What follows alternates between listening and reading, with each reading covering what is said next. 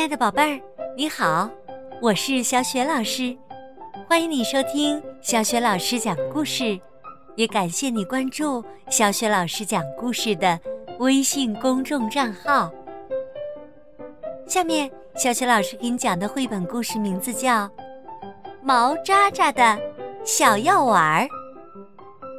这个绘本故事书的文字是来自日本的平田明子，绘图。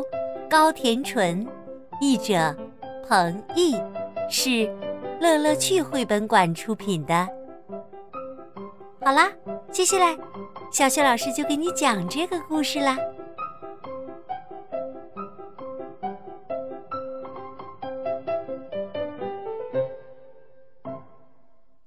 毛渣渣的小药丸儿。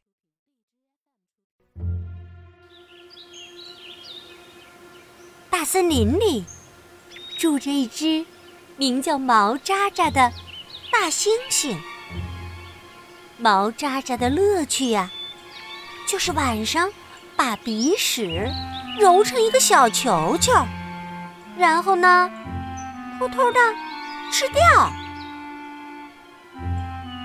这天晚上，毛渣渣又把一粒鼻屎扔进了嘴里。就在这时，哟，毛渣渣，猫头鹰罗尼飞了过来。我早就发现了，你每天晚上啊，都躲在这里吃好吃的。毛渣渣连忙捂住了嘴，他万万没想到会被人家看见吃鼻屎。哎，你在偷偷的。吃什么呀？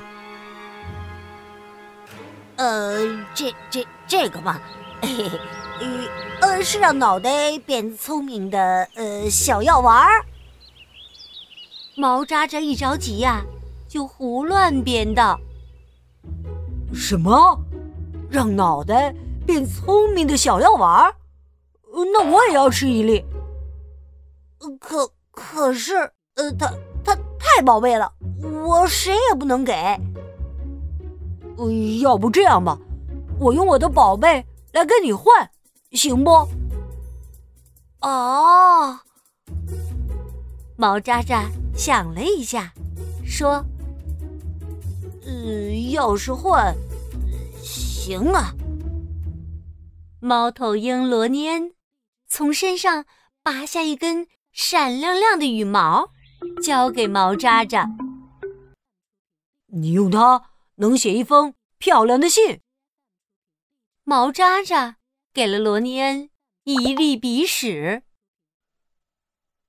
这可是我破例给你的，你谁也不要告诉我。第二天早上，罗尼恩正在梳理羽毛，看见猎豹浩利从身下经过，就问。我说：“浩利，你能看出来我今天有点不一样吗？”哦，不一样，你看上去没有任何变化呀。嘿嘿，呃，虽然从外表看不出来，但我身体里面呢已经发生了变化。昨天我吃了一粒神奇的，呃，这个可不能说呀。说到这儿啊，罗尼还故意的转过身去了。结果，罗尼还是告诉了浩利。浩利好奇的问：“真的假的？你要是不信，就去问毛渣渣好了。不过我的事儿，你可一定要保密哦。”猎豹浩利想，让脑袋。变聪明的小药丸，那我要是吃了，说不定就能想出一个让肚子不饿的好办法。嘿，太好了！奥利跑过去一看，毛渣渣正在吃早饭呢。毛渣渣，也给我一粒好吧？呃，呃，这个。毛渣渣把香蕉递了过去。不是，不是，是让脑袋变聪明的小药丸儿。哦，呃，那个呀。毛渣渣想混过去，可是浩利不死心。毛渣渣，我求你了，哎，要不我用我的宝贝跟你换？喂，你看。说着，他拔下了三根金色的胡须。那我今天就破例吧。没有办法。毛渣渣把昨天揉好的一粒鼻屎给了浩利。一眨眼的功夫，啊，这个消息就传遍了整个的大森林。下午，长颈鹿叼着一个漂亮的笛子来了。傍晚，大象带着猴面包树的果实来了。青蛙兄弟。带着红花来了。晚上，一大群蝙蝠带着闪耀着彩虹颜色的种子，也来拜访毛扎扎了。这下啊，可把毛扎扎给忙坏了，因为天天有人来要小药丸，他要不停的偷偷的揉鼻屎，连最喜欢的午觉。都睡不成了，这倒不算什么。最让他难受的是他撒了谎。可要是说了实话，大伙儿一定会非常生气吧？毛扎扎呀，天天想着这事儿，终于病倒了。毛扎扎病倒的消息。马上就传开了，大伙儿都赶来看望他。毛扎扎，你怎么了？不要紧吧？听到火烈鸟问他，毛扎扎用虚弱的声音回答道：“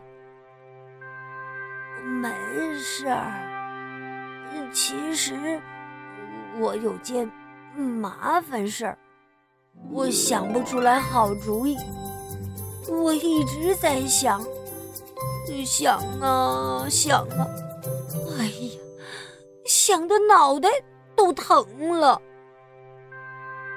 这时，豹子浩利啪的拍了一下手，想不出好主意。毛渣渣，你不是一直在吃让脑袋变聪明的小药丸吗？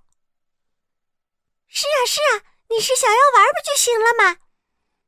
我一直留着，没舍得吃。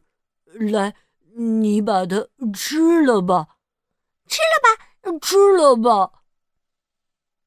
大伙儿把自己留着没舍得吃的小药丸全都拿了出来。毛渣渣，你快吃啊！森林里的动物们都在看着他。到了这个份儿上啊！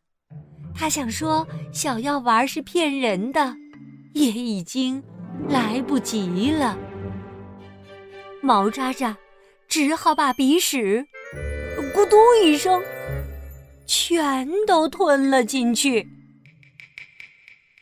只见毛渣渣的脸呐，变成了蓝色，又变成了红色，又变成了绿色，又变成了黄色，最后。变成了紫色，毛渣渣的头都晕了，他大声的叫了起来：“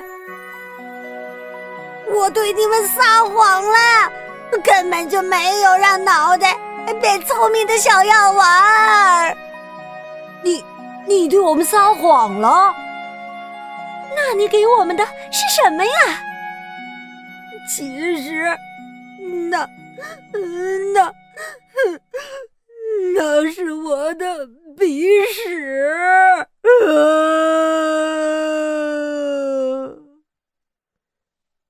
毛渣渣哭了起来。我我对不起大家，这些宝贝全都还给你们吧。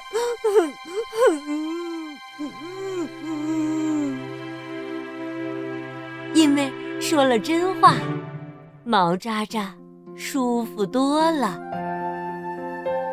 看到毛渣渣的病好了，动物们都回去了。火烈鸟问他：“可是，你为什么要说鼻屎是让脑袋变聪明的小药丸呢？”毛渣渣不好意思地说：“因为我在吃鼻屎的时候被罗尼恩看到了，于是我就我就……”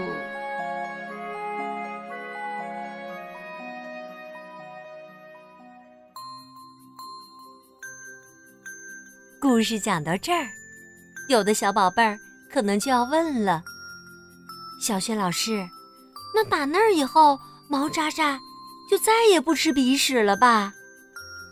那么，它到底还吃不吃鼻屎呢？亲爱的宝贝儿，关于这个问题，你是怎样想的呢？